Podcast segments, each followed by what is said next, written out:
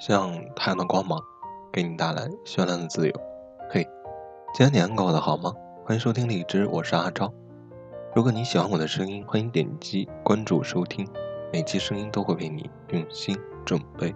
你在遥远的地方，活成了一座北京，又是那个熟悉的旧梦，被点亮的阳光从七环开始，逐渐走过故宫，走过后海，走过每一栋摩天大楼与每一个。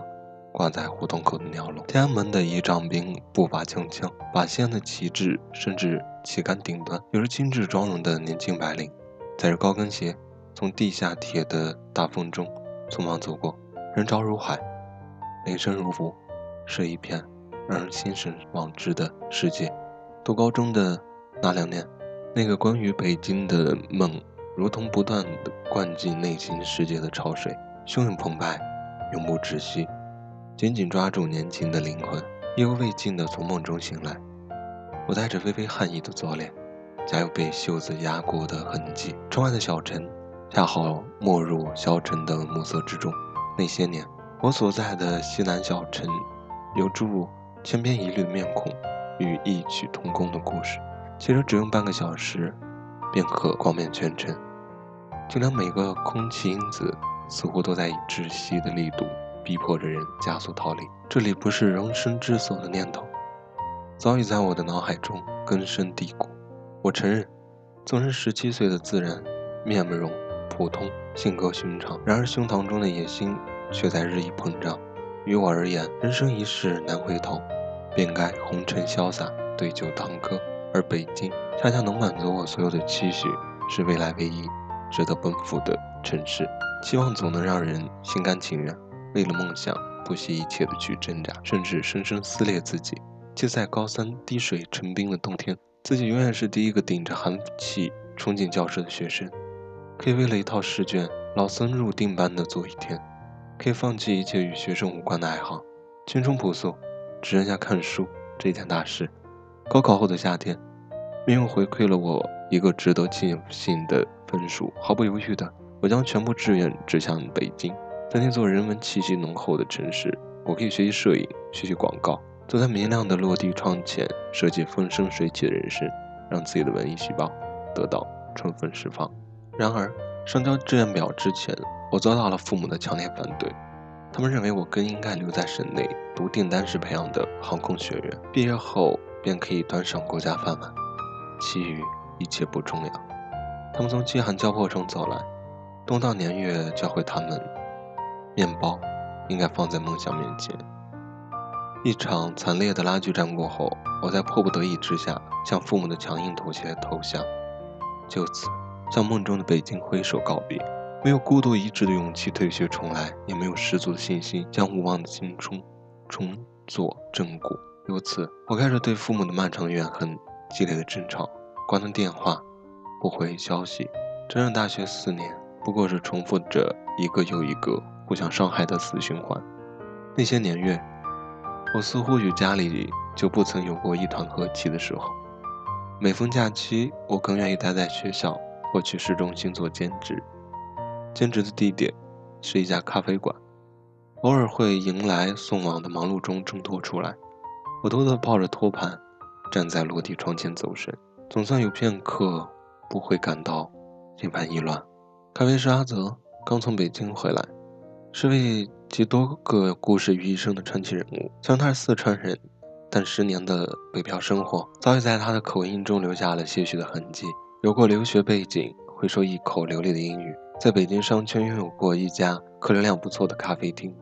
然而三十而立的男人突然抛弃让无数人梦寐以求的一切，折返西南，着实让人捉摸不透。我和阿泽走得最近，有时下了班会一起吃饭。吃饭后便会各自扬镳。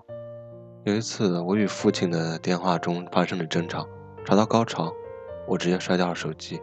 阿泽一脸担心的神色，想要开口说什么，却最后陷入了沉默。那天下班后，坐在氛围醉人的小酒馆里，阿泽向我讲述了自己的故事：结发妻子重疾难愈，击碎了他的意气风发，也让他对生活开始了有的新的定义。为了满足妻子余生定居川西的愿望。他用一日时间处理掉了北漂十年得来的一切，义无反顾地携妻子回到四川。下一步，两个人想去西藏办一所公益私厨，体验生活之外的其他可能性。失去一样东西，其实真的不可怕，可怕的是让身边的东西接二连三的全部失去。那天晚上，趁着酒馆微微的光线，阿泽淡然的与我漫长人生，却在内心世界触及了一场八级地震。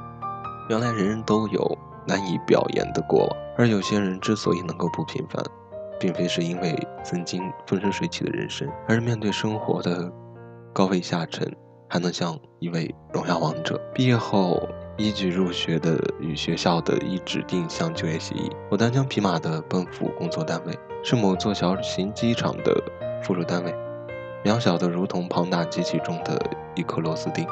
十几个男人二十四小时的在一座半山腰的小院子里工作、生活，周而复始。即使去最近的小镇买东西，也需要半个小时的车程。生活如此喜剧，半生逐鹿。明明想抵达灯火璀璨的府邸，却偏偏向西，人人滑向了一一片完全未知的领域。阿泽发来微信说，妻子病情有所恢复，两人已经动身前往西藏。路途上。信号不好，可能会有很长时间无法与我联系，希望我能早日开怀。有一次，我们接到了雷雨天气中保障十几架飞机平安降落的艰巨任务，大家如同打仗一般的忙碌在工作间，汗水浸湿衣衫，直到深夜半夜。当我们终于看到屏幕最后一架飞机平稳着陆时，一群男人兴奋地击掌庆贺，互相拥抱。那一刻，站在窗前眺望，骤雨刚歇的机场展现出了动人柔和的一面。我欣然的感觉自己似乎也成为了其中的一颗星辰。是的，直到一切已成定局后，在那座被一天一地青翠环绕的小院子里，情绪反而慢慢的镇定下来。我开始尝试用心经营下半生的生活，不再怨天尤人。在二十四岁那年，我终于原谅了岁月，也曾经历惊天动地的故事，也没有戏剧化的幡然醒悟，不过是被岁月。重新的雕琢过一番，从内打破自己。彼时，在回忆中静坐许久。父母早已不是年轻的强势，取而代之的是一份孩子意的小心翼翼。收到我邀请他们来探望的电话时，他们满口答应：“你高兴就好。”你有见过吗？类似阿泽的这样一群人，我见过。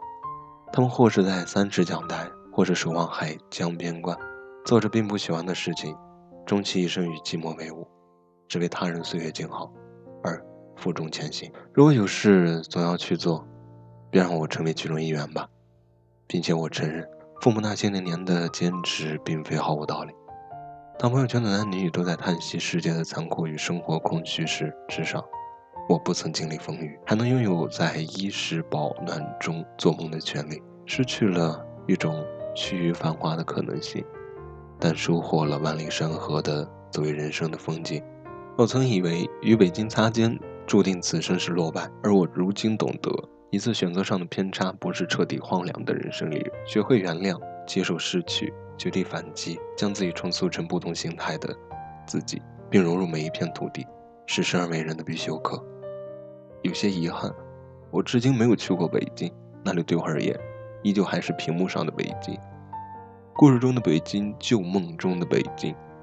但我庆幸自己走出了那场为期七年的纠结，也走出了年少轻狂，并在遥远城市的地方，活成了一座北京。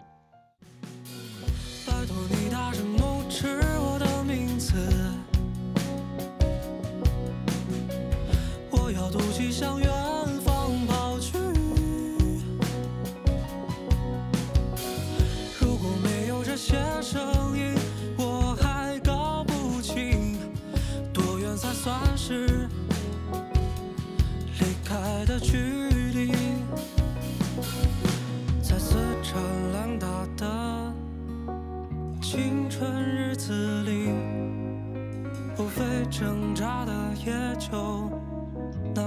挣扎